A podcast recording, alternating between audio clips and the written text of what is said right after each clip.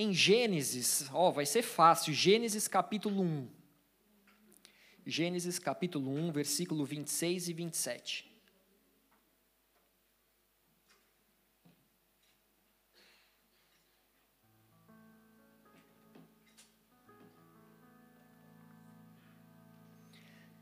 Se você tiver sem Bíblia, pode acompanhar aqui pelo telão.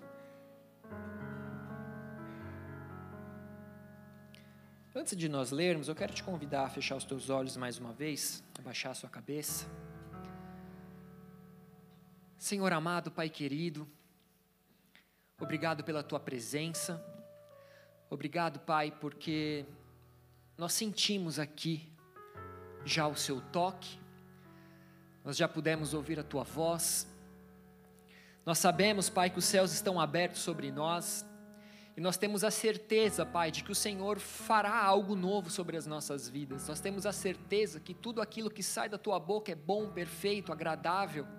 É para que nós sejamos ensinados, exortados, aconselhados, direcionados. Então, em nome de Jesus, eu declaro que aqui está a sua igreja pronta, submissa à tua palavra, obediente à tua palavra uma igreja que tem fome e sede da tua presença, fome e sede dos teus ensinamentos. Então, vem, Senhor, com poder, usa a minha vida. Assim como todos os meus irmãos aqui, sou um pecador, careço da tua glória, careço do teu perdão. Mas te peço, Pai, que o Senhor use a minha vida como um filho, como um instrumento, como um servo Fala através de mim, Senhor. Lance a tua semente, alcance corações aqui dispostos a receberem a tua palavra. Que nós sejamos mais uma vez edificados, que mais uma vez a nossa fé venha a ser fundamentada em ti, que os teus princípios venham ser tatuados no nosso coração. Em nome de Jesus eu repreendo também todo levante maligno, toda estratégia maligna, eu declaro agora cancelada e que esse culto glorifique o teu santo nome. Em nome de Jesus. Amém. Gênesis 1, 26 a 27 diz o seguinte: Também disse Deus: Façamos o homem à nossa imagem, conforme a nossa semelhança. Tenha ele domínio sobre os peixes do mar, sobre as aves dos céus, sobre os animais domésticos, sobre toda a terra e sobre todos os répteis que rastejam pela terra.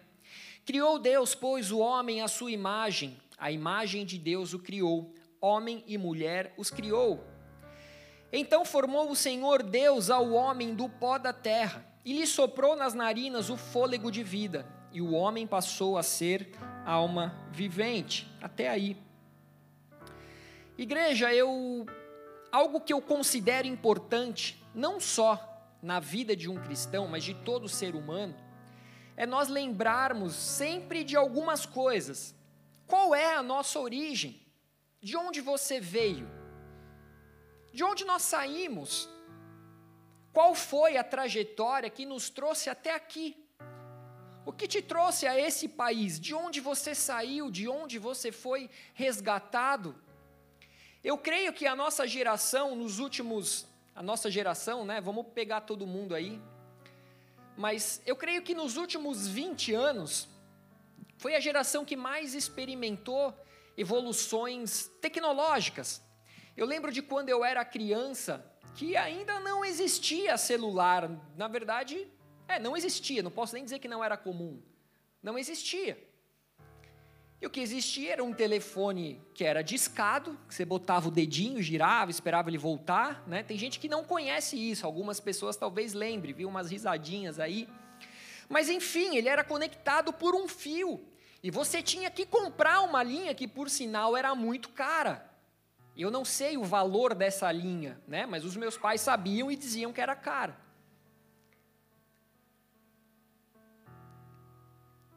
A conta era cara, Naquela época usava-se só para emergências.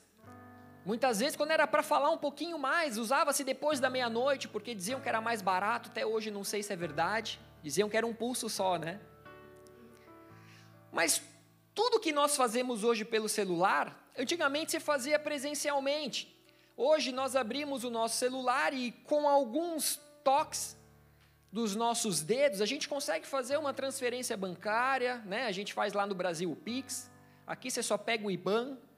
Hoje com o Revolut nem IBAN você precisa, você só precisa ter o telefone da pessoa salva no seu celular.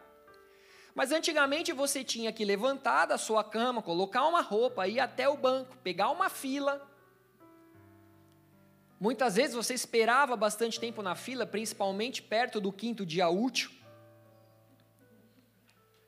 Google Translate não existia. Eu tive amigos que foram fazer intercâmbios e que eles levavam um dicionário português-inglês. E quando você queria formar uma frase que você não sabia nada, você tinha que ver palavra por palavra. Quem aqui já pegou um dicionário português-inglês aí? Nossa, só os mais velhinhos, né? Tô brincando. não gostaram aqui na frente, ó. E GPS, o que, que é isso? Naquele tempo existia o famoso, eu não sei se era no Brasil inteiro, só em São Paulo, mas o famoso Páginas Amarelas. Né? Era um livrão desse tamanho, dessa grossura. As velhas rindo aqui na frente. Ó. E aí, você tinha que pegar o Páginas Amarelas, né? E você tinha que ir olhando e virava uma página e olhava e chegava no fim, você vinha lá, número tal, aí voltava, ia para frente. E você tinha que ir escrevendo detalhadamente a rua que você tinha que entrar, e se você não tivesse muito cuidado, não prestasse muita atenção, ou você se perdia, ou você tinha que ficar parando toda hora para olhar de novo páginas amarelas, para ver a volta que você ia dar para voltar no seu roteiro. Enfim, quantas coisas foram inventadas para facilitar a nossa vida, para tornar as coisas mais fáceis, para tornar as coisas mais rápidas, para que nós tivéssemos um pouco mais de qualidade de vida. Imagina se eu não preciso me deslocar até os lugares, pegar filas para fazer tantas coisas, quanto tempo não nos sobra para que nós tivéssemos então em meio à nossa família? Quanto tempo não nos sobraria para que os pais fossem com seus filhos nos parques? Quanto tempo não sobraria, né, para que o marido saísse com a sua esposa, fosse num cinema, fosse passear no shopping, comprar as brusinhas da vida que a mulherada adora. Quanto tempo nós não, ter, nós não teríamos para nos lançar aos pés do Senhor e simplesmente, simplesmente buscar a sua face, sem tempo, sem, sem relógio cronometrado, sem despertador ligado para você sair saber da, do horário que você tem que sair da presença de Deus. Então, de maneira simples, quando nós olhamos para trás, muito para trás, quando nós olhamos para a nossa criação, para o início de tudo, nós podemos entender que nós fomos formados nada mais, nada menos do que o pó da terra. O pó da terra é a nossa origem. Nós viemos do nada, porém o homem foi criado pelas próprias mãos de Deus. O Senhor pegou aquele pó da terra e ele foi manuseando, assim como um oleiro, ele manuseia um vaso. Ele foi manuseando e eu sei que aqui uns são mais bonitinhos, outros são simpáticos, mas não precisa pensar muito para entender que o corpo humano é uma máquina que funciona perfeitamente. Eu não sei aqui quem é da área da saúde, que estudou anatomia, fisiologia, que conhece a estrutura não só óssea, mas conhece também os órgãos, conhece o funcionamento, produção de hormônios. É impressionante como tudo se encaixa, como tudo é tão complexo. É impressionante como até hoje o homem busca conhecer mais sobre a, sobre a criação. O nosso corpo sozinho, ele reage contra as células estranhas. O nosso corpo sozinho, quando a gente cai numa gripe, o que muitos têm caído aí ultimamente, né? Muitas vezes nós não fazemos nada, nós só descansamos. Nós simplesmente entendemos que preciso descansar. Aí você dá o famoso calcique, fica em casa, dorme, descansa, e simplesmente após um período de tempo você está bem. Por quê? Porque o seu próprio corpo se encarregou de, de, de, de com um sistema autoimune, né, te trazer de volta à saúde. Então você come, você bebe, e você está pronto novamente para um novo dia. Mas quando nós olhamos para o início de tudo, nós lembrando que nós somos criados do pó pelas mãos de Deus, e segundo a sua imagem e semelhança, e provavelmente isso se refere às qualidades como a razão, a personalidade, o intelecto, além da capacidade de se relacionar, ouvir, ver, falar. O Senhor nos criou a sua imagem e semelhança. Todas essas características são de Deus, que Ele escolheu reproduzir na raça humana. Ele falou: Eu quero criar a raça humana assim como eu sou, assim como nós somos, Pai, Filho e Espírito. Então Ele nos criou com corpo, alma, espírito para que ele pudesse se relacionar conosco. E mesmo crendo na grandeza de Deus, eu não sei se vocês já pararam para pensar no tamanho de Deus. A palavra diz que a terra é o estrado dos seus pés. Cara, tenta pensar no tamanho de Deus e com toda essa grandeza, eu creio que ele chegou, se aproximou bem pertinho do homem, bem pertinho, e soprou sobre as suas narinas, então, o fôlego de vida. João 1,4 diz que nele estava a vida, e ele concedeu à humanidade a preciosa vida que apenas Deus tem para dar. Ele soprou em nós um fôlego de vida, essa vida ela não vem através de nada e nem ninguém a não ser o Senhor Criador. Ele soprou no homem valores, ele soprou no homem princípios, e eu creio que ele colocou no homem o amor, a alegria, assim como todos os frutos do Espírito. Nós fomos criados corpo, alma e espírito. O espírito estava ali em Adão, em Eva, eles eram eternos, eles geravam frutos no espírito: amor, bondade, benignidade, mansidão, domínio próprio. Eu creio que tudo isso estava neles. Eu creio que o Senhor colocou no homem uma essência de amor, e tudo isso fazia do homem a imagem e semelhança de Deus para que o pai pudesse se relacionar com o filho todos os dias, na viração do dia. Você conhece isso, já ouviu várias vezes? O homem desobedeceu, Adão e Eva comeram do fruto proibido, a maldade entrou no mundo. Caim mata Abel, o Senhor viu que a maldade do homem começou a se multiplicar sobre a terra. Toda a imaginação dos pensamentos do coração do homem era continuamente perverso. Então o Senhor ele preserva a raça humana através de Noé e sua família, porém ele envia ali o dilúvio. E todo toda todo toda espécie é exterminada por esse dilúvio. Mas o Senhor ele conservou a vida humana através de uma família, através de Noé. E toda a Bíblia, tudo que nós vemos, é um Deus redentor, é um Deus perdoador, um Deus que fez uma aliança com o homem, dizendo que nunca mais faria assim como ele fez nesse período. Jamais acabaria com as vidas através de um dilúvio. Um Deus que quer se relacionar com o homem, um Deus que a Bíblia toda é um Deus de amor, tentando se relacionar com os seus filhos, perdoando, um pai compassivo, um Deus que quer se relacionar com o homem, que tem ciúmes de nós, não porque ele é um Deus carente, sozinho, solitário, mas porque ele nos criou para sermos um com ele, assim como o pai é um com o filho. Assim como o Espírito desceu sobre Jesus, o Pai, o Filho, o Espírito eles são um.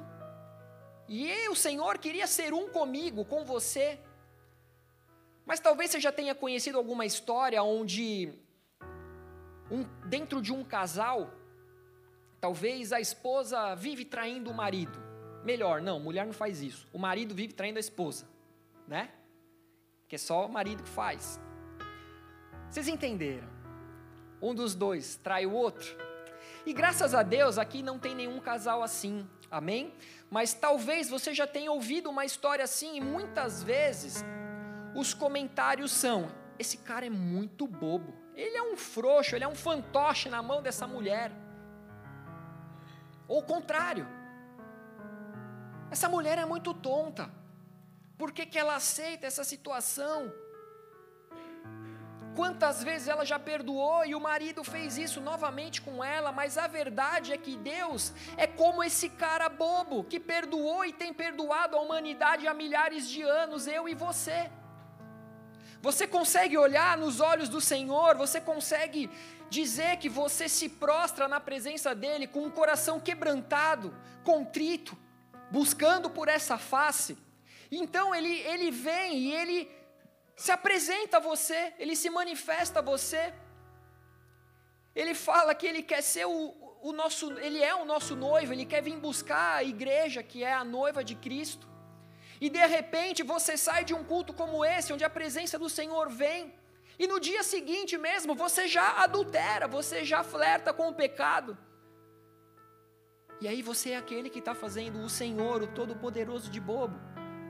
Mas nesse caso, a gente quer que ele continue sendo bobo, e a gente volta, e a gente volta, e a gente, Senhor, me perdoa mais uma vez.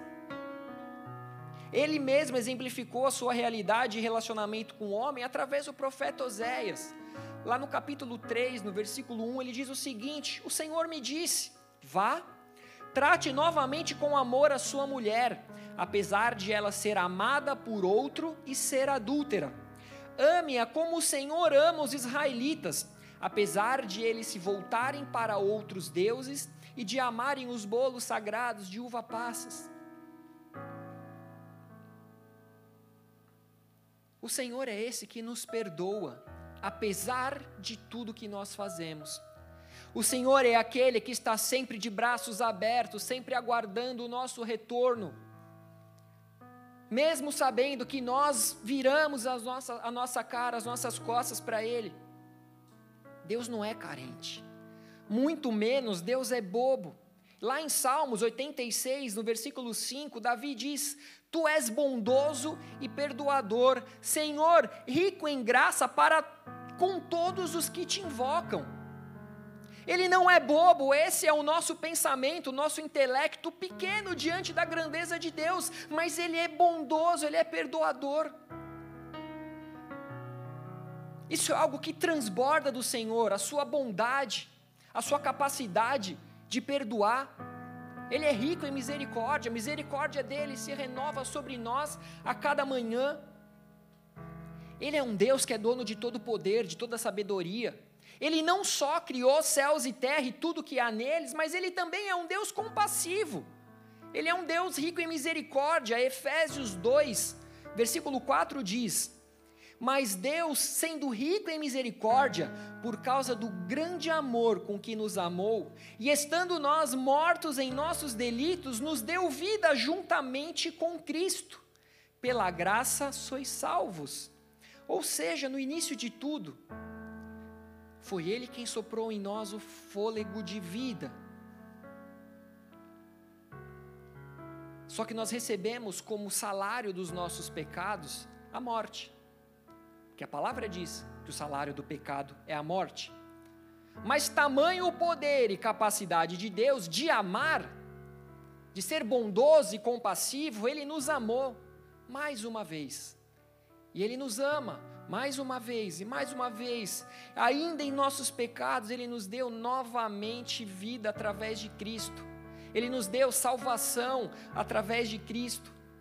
A palavra nos conta lá em Atos, através da prisão de Paulo e Silas, aqueles homens haviam sido açoitados, eles foram lançados no cárcere, então eles estavam ali aprisionados, e por volta da meia-noite, aqueles homens começaram a orar, eles começaram a adorar, a louvar, eles estavam orando, adorando a Deus a ponto de vir um terremoto que sacudiu os alicerces da prisão, sacudiu as estruturas daquele ambiente, abriu as portas daquele presídio, do cárcere, e aqueles que estavam presos, eles então se viram com as suas cadeias soltas.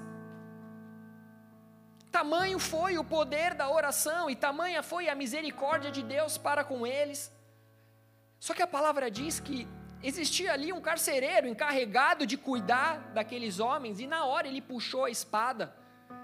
Ele iria se matar, achando que todos tivessem fugido, mas Paulo gritou: não faça mal algum contra você. Deus ele é misericordioso. Talvez os homens nessa terra não sejam. Talvez sim, você seria morto por pelo fato dos prisioneiros fugirem, mas existe um Deus que é muito maior que toda autoridade na terra e ele é misericordioso, então não faça isso. Não faça isso, porque enquanto o mundo te traz a morte, o Senhor é aquele que através de Cristo te trouxe a vida. Ele tem algo para você. Nós todos estamos aqui, nós não fugimos. Aquele carcereiro, ele ficou. Carcereiro. Aquele carcereiro, ele ficou sem entender o que tinha acontecido, mas ele sabia que aquilo não podia ser obra de homens. Ele sabia que aquilo era obra de Deus, então ele disse a Paulo e a Silas: Senhores, o que devo fazer para ser salvo? O que, que eu preciso fazer para ser salvo? Você tem a certeza da sua salvação? Esse homem não tinha.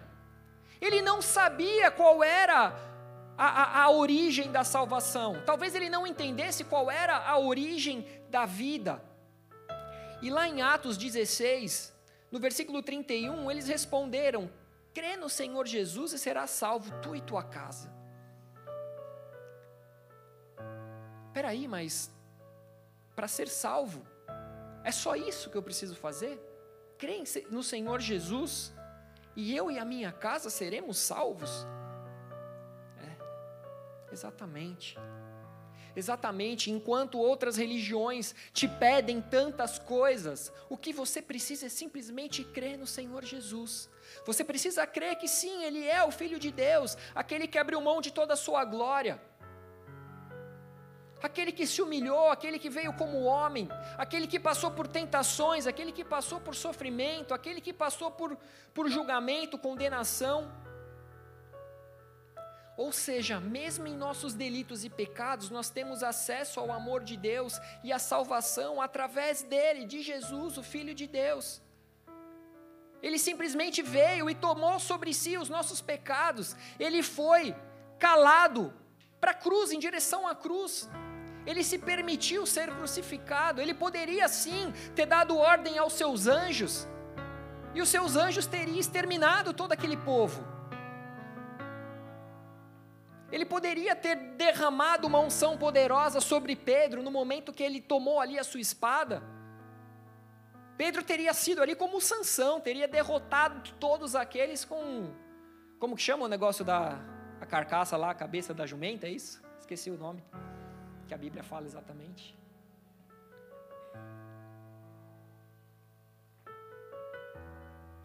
Mas o que, que isso significa para você? Queixada do jumento que fala? É, queixada do jumento. Só que o que, que isso significa para você? Muitos anos se passaram. Talvez tudo isso que você está ouvindo hoje, talvez seja novo na sua vida.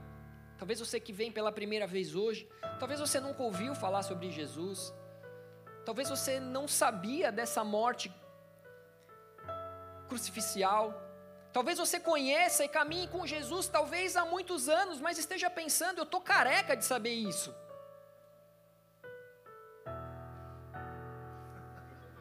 Hã? Falando em careca, você sabe bem isso, né? Tá careca de saber, né? Eu também, ó.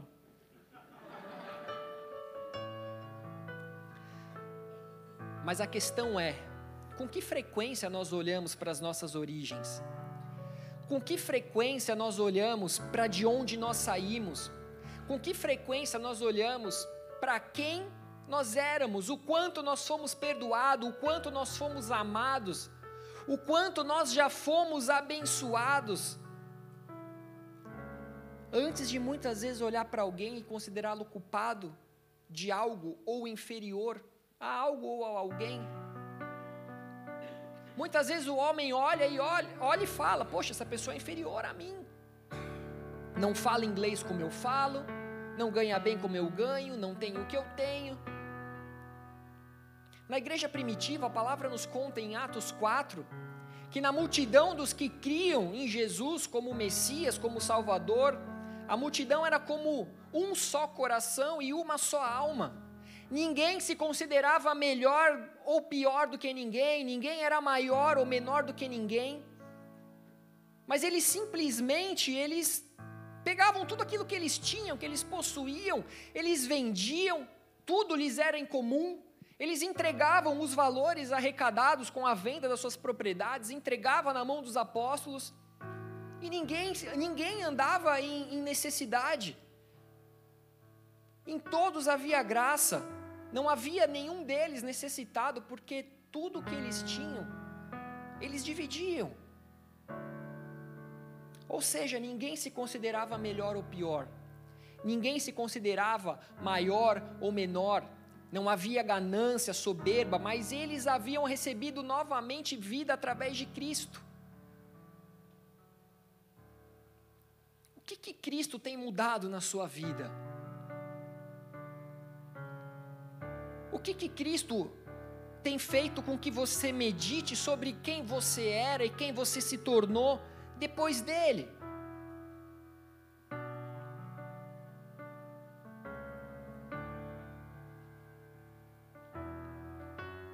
vida de Cristo em nós precisa nos levar à mudança de atitude.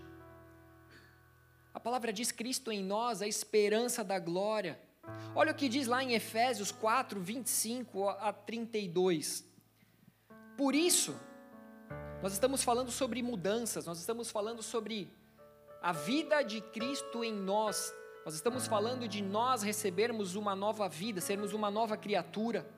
E Efésios 4, 25 a 32 diz: Por isso, deixando a mentira, fale cada um a verdade com o seu próximo, porque somos membros uns dos outros. Irai-vos e não pequeis. Não se ponha o sol sobre a vossa ira, nem deis lugar ao diabo. Aquele que furtava, não furte mais, antes trabalhe, fazendo com as próprias mãos o que é bom, para que tenha com que acudir ao necessitado.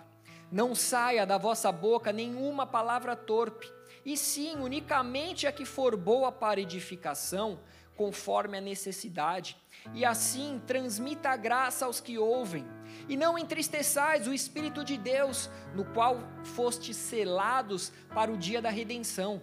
Longe de vós toda amargura e cólera, e ira, e gritaria, e blasfêmias, e bem assim toda malícia Antes, sede uns para com os outros benignos, compassivos, perdoando-vos uns aos outros, como também Deus em Cristo vos perdoou.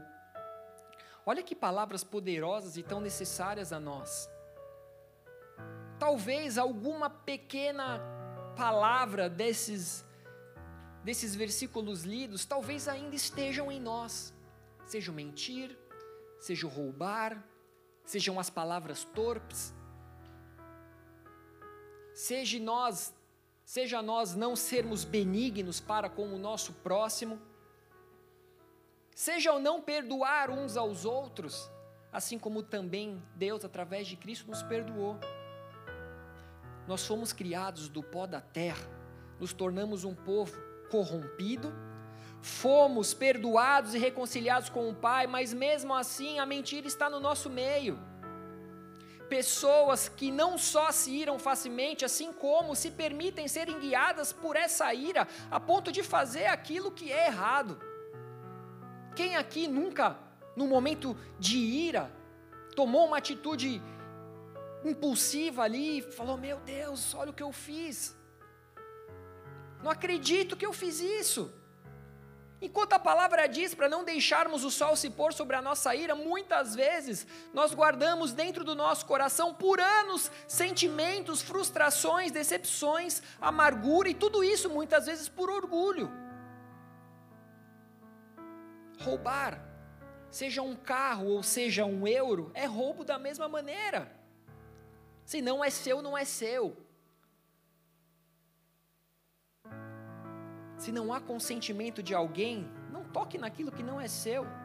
Mas pelo contrário, o Evangelho é um evangelho de dar, o Evangelho é um evangelho de servir. Jesus abriu mão de sua glória e ele veio não só nos servir, mas assim como ele veio nos dar amor, ele veio nos dar ensinamento, Ele veio nos transmitir palavras de vida eterna, ele veio derramar sobre nós dons, ele veio edificar a nossa fé, ele veio nos dar cura. Enfim, ele só nos serviu e a única coisa que ele espera de nós é que creiamos, pois quem crê e vê no filho, crê e vê o Pai. Quem vê o filho, vê o Pai. Quem crê no filho, crê no Pai. Quem aceita o filho, aceita o Pai que o enviou. A palavra diz que a nossa boca fala do que está cheio o nosso coração. Logo, quem tem Cristo não pode se comunicar através de palavrões. Como anda a sua boca? Eu lembro quando a minha mãe falava: lava essa boca, menino. Eu, na minha adolescência, eu falava nove palavrões numa frase de onze palavras. Sabe aquela coisa de adolescente, né? De quer ser malandro, quer não sei o quê, só fala palavrão. Não se tratava da minha boca, se tratava do meu coração. O meu coração estava corrompido, o meu coração só pensava em bobeira. Quem aqui nunca viu alguém com aquele sorriso lindo, os dentinhos alinhadinhos, tudo ali no seu lugar, branquinho, e quando abre a boca, pior do que a boca de um bueiro. Cara, é tão feio, aquela boca suja. Você olha, cara, não acredito. Não, uma pessoa bem apresentável, bonita. Dá um sorrisão aí, deixa eu ver, Mila. Ó, oh, sorrisão bonito. Vocês conseguem imaginar um sorrisão bonito desse falando besteira? Falando palavrão, Gostou? Quem mais tem um sorrisão bonito aí? Deixa eu ver, dá um sorrisão todo mundo aí. Deixa eu ver. Deixa eu ver. Ó, oh, Clebão sorriu. Tem uns que não sorriu, não. Dá um sorrisão por montar tá do seu lado aí, faz isso. Dá um sorrisão para ele. Vai que rola alguma coisa, né? Espírito Santo está aqui, né? Vai que rola. Ô oh, glória, eu recebo. Por que não, né? Aqui é o melhor lugar para você encontrar sua bênção. Mas o Senhor soprou em nós de novo um fôlego de vida. Nós somos a imagem e semelhança dele, uma essência de amor e misericórdia está em nós e foi colocada por ele. Foi colocada por ele, uma essência de amor, mas para vivermos essas mudanças, nós precisamos então voltar à nossa essência. Isso foi colocado em nós, e se isso não está fluindo através de mim, é porque eu me afastei da minha origem, eu me afastei da minha essência. Quando nós éramos crianças puras, ingênuas, que confiavam totalmente, plenamente no Pai, nós precisamos voltar a sermos como criança. Nós precisamos voltar a olhar para a face do nosso Pai nós precisamos voltar a buscar a ser cheios do Espírito Santo e não entristecer ao Espírito com atitudes mundanas, totalmente governadas pela nossa carne que busca se alimentar de toda e qualquer imundícia desse mundo. Efésios 4:32 diz: "Antes, sede uns para com os outros benignos, compassivos, perdoando-vos uns aos outros, como também Deus em Cristo vos perdoou." Amado, o perdão ele deve ser exercido por nós.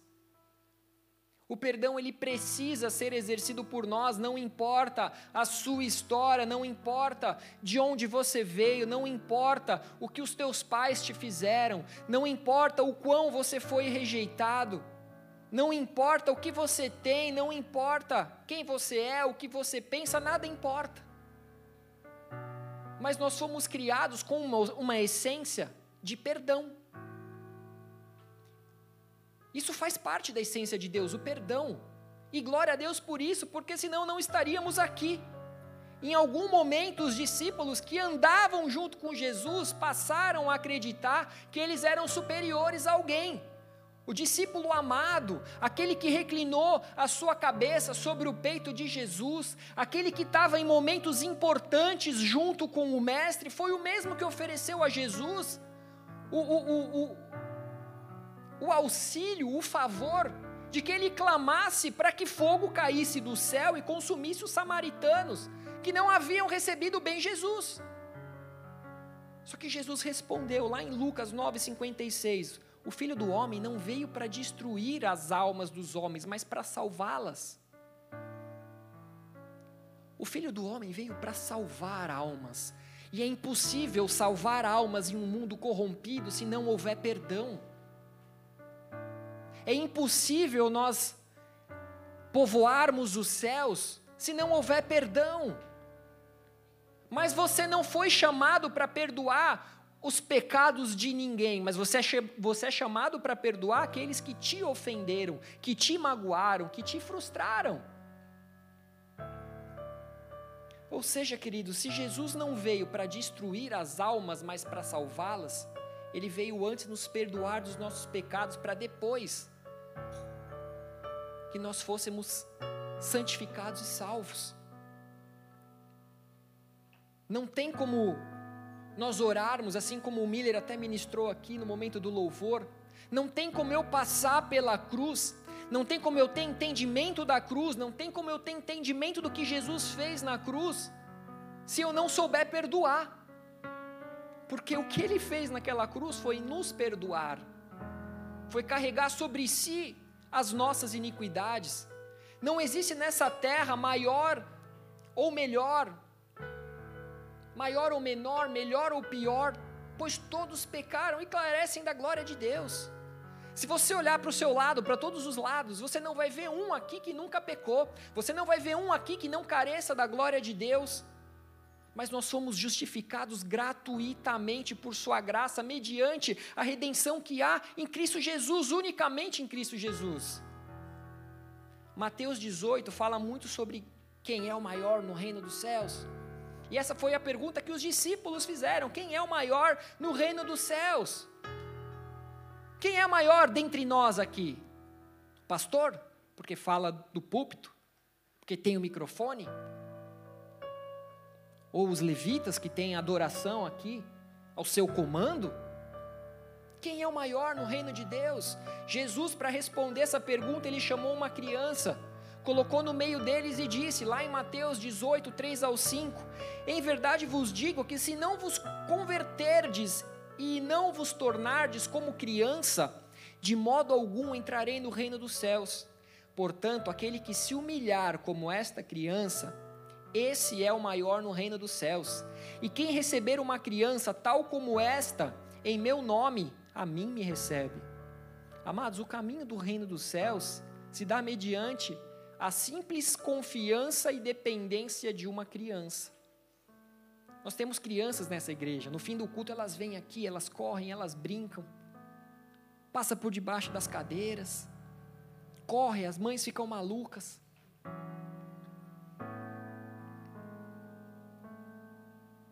E o caminho para a grandeza acontece através da humildade de uma criança.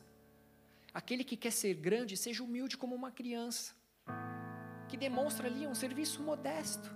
A humildade e o reconhecimento de quem somos nos torna maiores no reino dos céus e não a soberba.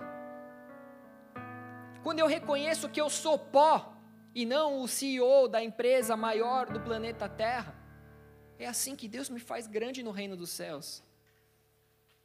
Nós viemos do mesmo pó, nós recebemos do mesmo sopro do fôlego de vida nós fomos todos perdoados igualmente na cruz por Jesus Cristo.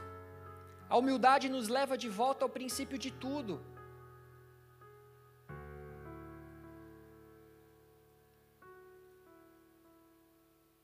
Nos volta a quando nós éramos pó, ou quando nós éramos homens, porém ainda não habitava em nós o Espírito Santo. Lembra quem você era antes de conhecer o Espírito Santo? Lembra o que você fazia, o que você falava antes de conhecer o Espírito Santo? A humildade faz de nós misericordiosos, humildes, compassivos. E isso faz com que nós venhamos a levar sempre a considerar o nosso próximo maior do que nós mesmos. A palavra nos diz isso. Considere o seu próximo maior do que você mesmo. Mas quantas pessoas a gente vê falando de cima para baixo? dentro da igreja.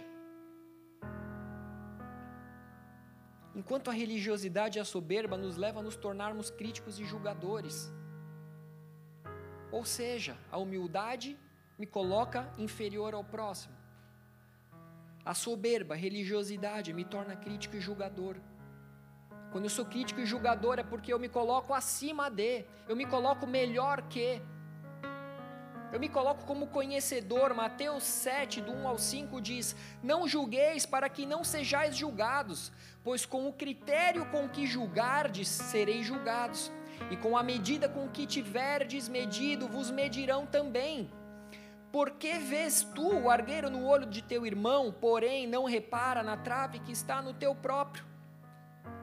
Ou como dirás a teu irmão: Deixa-me tirar o argueiro do teu olho, quando tens a trave no teu? Hipócrita, tira primeiro a trave do teu olho, e então verás claramente para tirar o argueiro do olho do teu irmão. Igreja, Jesus ele foi perseguido, criticado, julgado, e tudo isso foi pelos religiosos. Por exemplo, por quê? Porque ele curou no sábado. Existia uma lei de que no sábado eles precisavam descansar. Era o dia do descanso.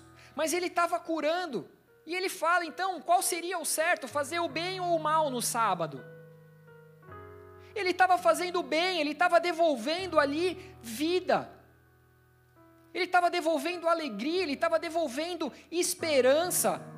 Os julgadores criticam por Jesus ter curado no sábado, e hoje quais são as nossas críticas para com todos?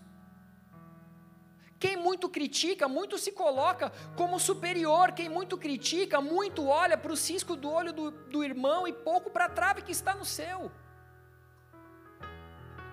Você não foi chamado para ser juiz de nada e nem ninguém, você foi chamado para fazer a sua parte, você foi chamado para se arrepender, você foi chamado para perdoar, você foi chamado para ajudar ao próximo, os necessitados. Você não foi chamado para viver uma teologia da prosperidade, mas se Deus te abençoar, para que você possa dividir com o necessitado, que você possa amar o próximo, que você possa ver alguém com fome e dar um alimento. Vocês estão aqui? Jesus ele não veio destruir, mas ele veio salvar. Jesus ele não veio para julgar os pecadores, mas ele veio para se assentar à mesa com eles. E foi criticado também por isso. A partir do versículo 23 ao 35 de Mateus 18, o Senhor Jesus ele conta uma parábola do credor incompassivo. Se você puder abrir sua Bíblia ou acompanhar aqui no telão. Por isso o reino dos céus é semelhante a um rei que resolveu ajustar contas com os seus servos. E passando a fazê-lo, trouxeram-lhe um que lhe devia dez mil talentos. Não tendo ele, porém, com que pagar, ordenou o Senhor que fosse vendido ele, a mulher, os filhos e tudo quanto possuía, e que a dívida fosse paga. Igreja, segundo uma pesquisa, um talento valia cerca de 10 mil dólares americanos. Eu não sei se isso está 100% correto, amém? Li em um livro confiável, mas esse valor, né, se nós colocarmos aí na, na, na proporção, fazendo a conta, seria em torno de 10 milhões de dólares. Logo, nota-se que era uma dívida imensa. Eu não sei para você, mas para mim seria uma dívida impagável. Para mim seria uma dívida que eu ia sentar e chorar aos pés do pai. Pai, me ajuda. Sabe o que você não tem que fazer? Você volta para o pai, pai. Só que alguns historiadores dizem que simplesmente era um valor impagável, assim como outros dizem que Jesus talvez tivesse usado ali uma, uma hipérbole, mas a questão é que o valor era um valor expressamente gigante, impagável. Mas independente do valor financeiro, o que o Senhor Jesus estava tentando mostrar era a completa falta de esperança de pagarmos o imensurável débito que é gerado pelos nossos pecados os teus pecados têm o mesmo valor da dívida daquele servo. Os teus pecados, se você fosse pensar em, em, em, em, valor monetário, você trabalharia uma vida inteira e talvez você não conseguiria juntar metade do, do valor dos seus pecados. É impagável. É impagável. Criar uma simbologia ou tentar quantificar a dívida que nós tínhamos com Deus através dos nossos pecados seria impossível, mesmo que esses números fossem representados por números expressamente exagerados.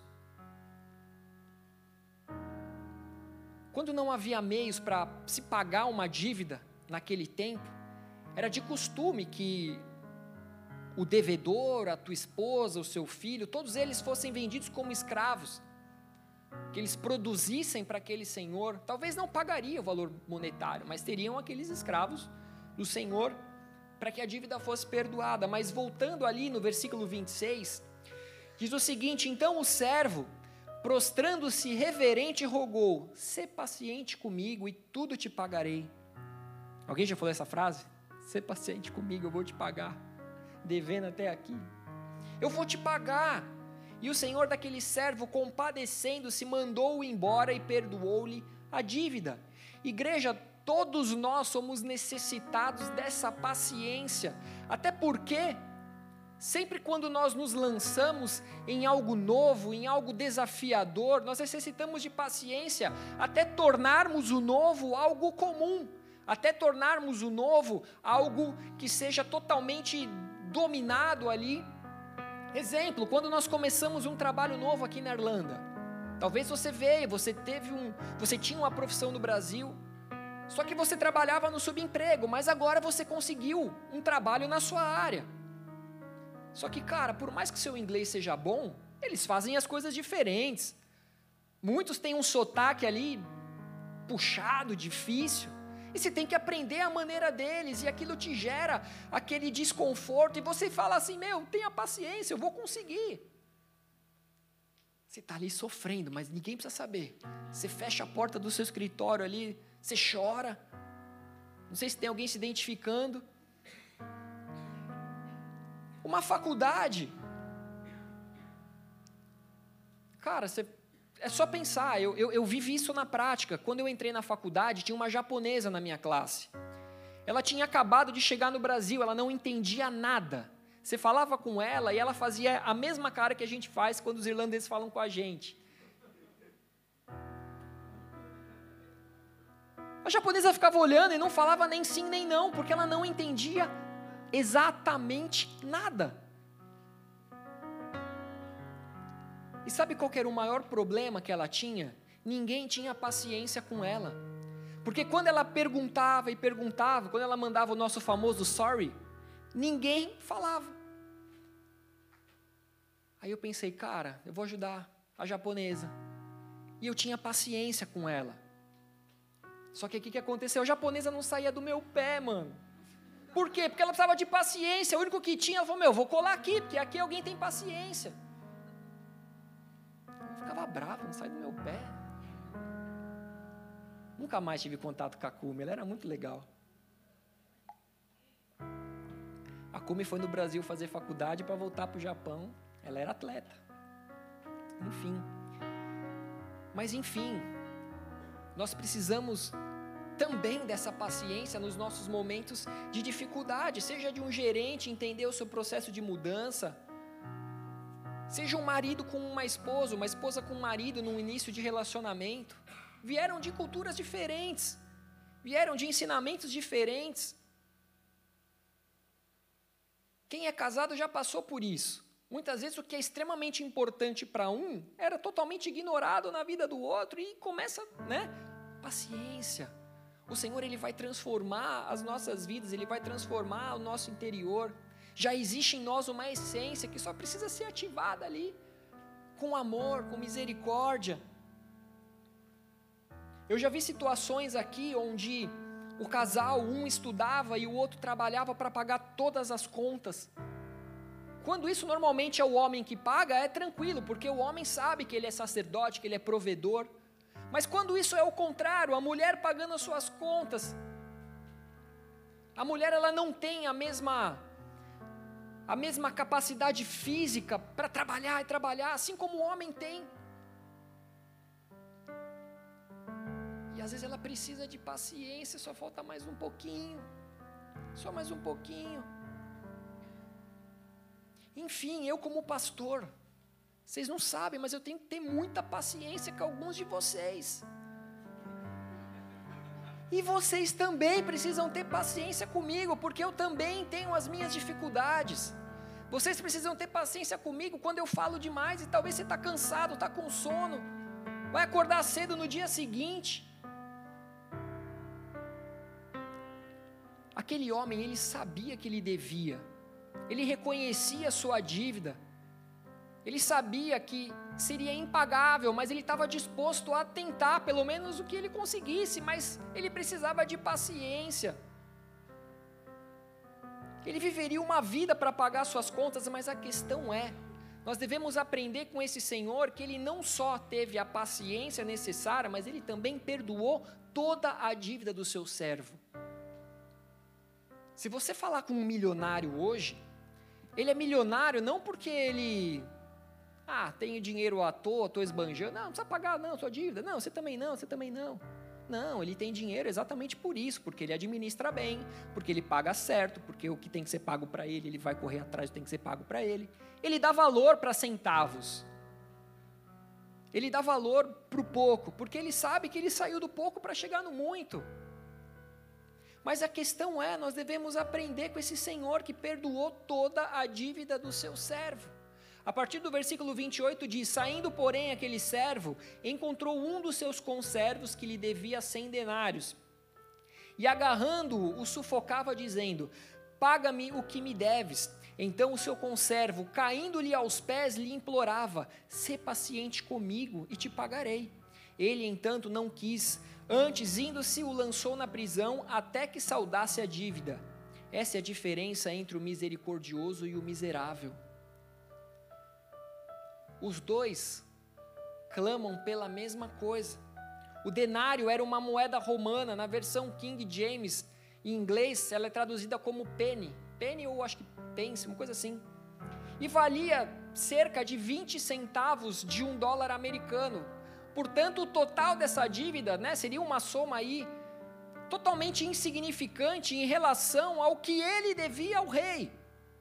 Ele devia uma quantia impagável, enquanto deviam para ele uma quantia insignificante. No entanto, esse servo, após ter sido perdoado, ele agarrou o companheiro ali pela garganta. Sabe quando você pega o cara assim, levanta e sufoca? Já imagina a cena? E ele exigiu o pagamento imediato da dívida. Ele não foi paciente, ele clamou por paciência, mas ele não foi paciente. O conservo então ele implorou da mesma maneira que ele havia implorado ao rei: ser paciente comigo e te pagarei. Só que o pedido não foi aceito e esse homem foi lançado então na prisão. Vocês estão entendendo essa história? Versículo 31: Vendo os seus companheiros o que se havia passado, entristeceram-se muito e foram relatar ao seu senhor tudo o que acontecera. Então o seu senhor, chamando-o, lhe disse: Servo malvado, perdoei-te aquela dívida toda porque me suplicaste. Não devias tu igualmente compadecer-te do teu conservo, como também eu me compadeci de ti? E indignando-se o seu senhor, o entregou aos verdugos, até que lhe pagasse toda a dívida. Assim também meu Pai Celeste vos fará, se do íntimo não perdoardes cada um a seu irmão. É natural quando observamos tamanha injustiça, a gente acaba se revoltando. Quem aqui não se revoltaria numa situação dessa se você fosse o rei? Imagina se isso acontecesse entre nós aqui, irmãos em Cristo. Aquele que não perdoou também não foi perdoado e castigado segundo ele mesmo havia castigado.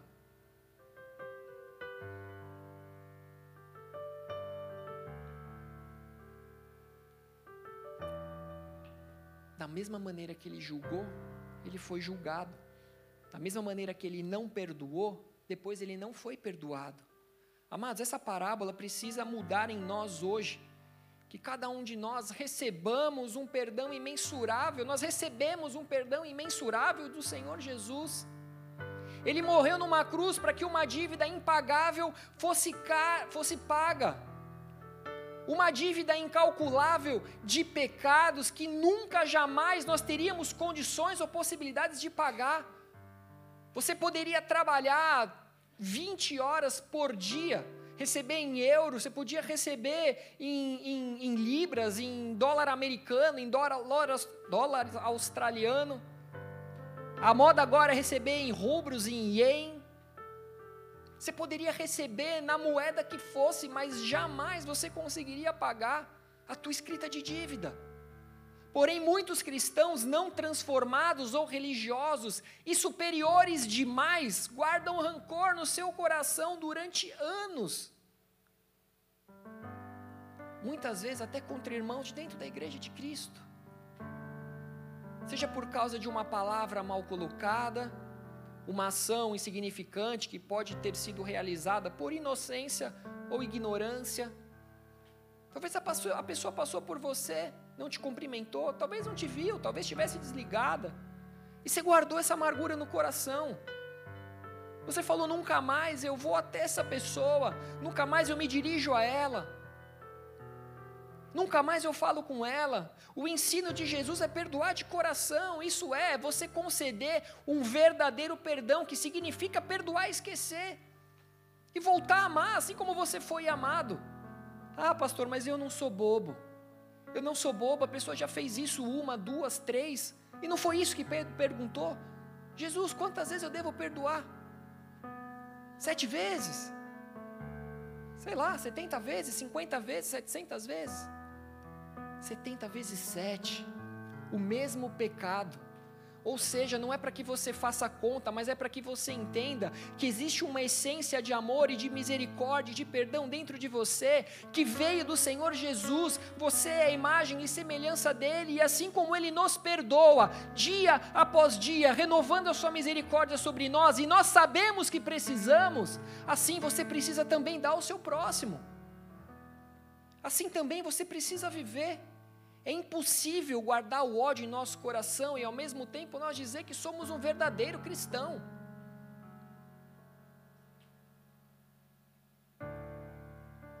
É tempo de nós voltarmos para o início de tudo. É tempo de nós esvaziarmos de nós mesmos. É tempo de nós abrirmos mãos dos nossos, dos nossos achismos. É tempo de nós abrirmos mãos de tudo aquilo que nós guardamos no nosso coração, de tristeza, de rancor, de amargura.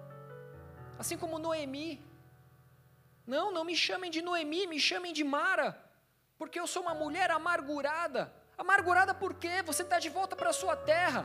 Amargurada porque existe um povo que te recebeu Coisas ruins também acontecem com pessoas boas, mas a partir do momento que nem a Deus nós perdoamos, porque acreditamos que Ele foi duro demais conosco, a vontade de Deus ela é boa, perfeita e agradável.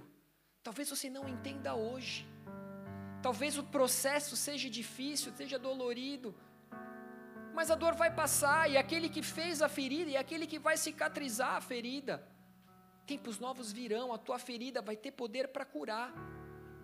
A tua ferida vai ser o seu testemunho. Nós precisamos voltar para o início de tudo. Nós precisamos voltar e lembrar de onde nós fomos tirados pelo imensurável amor de Deus. É tempo de nós largarmos todas as pedras que nós carregamos para que sejam usadas como acusações. É tempo de olhar cada um ao próximo com compaixão, com misericórdia. É tempo de parar de justificar os nossos erros, justificar os nossos medos, justificar as nossas paralisias, mas simplesmente a gente se derramar diante do Senhor, se arrepender dos nossos pecados e buscar nele força, e buscar nele perdão, e buscar nele um espírito de ousadia. É tempo de perdoar assim como o Pai nos perdoou, dia após dia não como um pai bobo, mas um pai que ama, um pai que acredita em você. Um pai que dia após dia ele ouve as suas orações e ele responde. Um pai que, que o seu, seu ouvido não está surdo. Um pai que a sua mão não está não tá, não tá frouxa, não tá nada. Ele está ali com sua mão, sua destra forte, fiel. Ele te ouve, ele te guarda. Ele dá ordem aos seus anjos, ao seu respeito. É tempo de voltarmos à nossa origem e reconhecermos que, a, reconhecermos que a cruz não se tornou o nosso fim, porque o Rei dos Reis se colocou no nosso lugar e nos pediu para que, assim como Ele, assim como Ele nos amou e nos serviu, assim também nós fizéssemos ao próximo. É tempo de diminuir diminuir para que Ele cresça. Nós não éramos nada até que o fôlego de vida fosse soprado em nós assim como nós não somos nada sem a presença do Espírito Santo.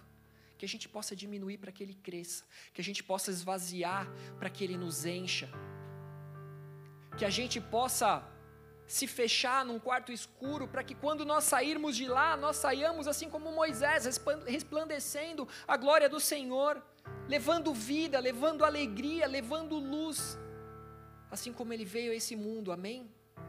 Feche os seus olhos no seu lugar, abaixa a sua cabeça.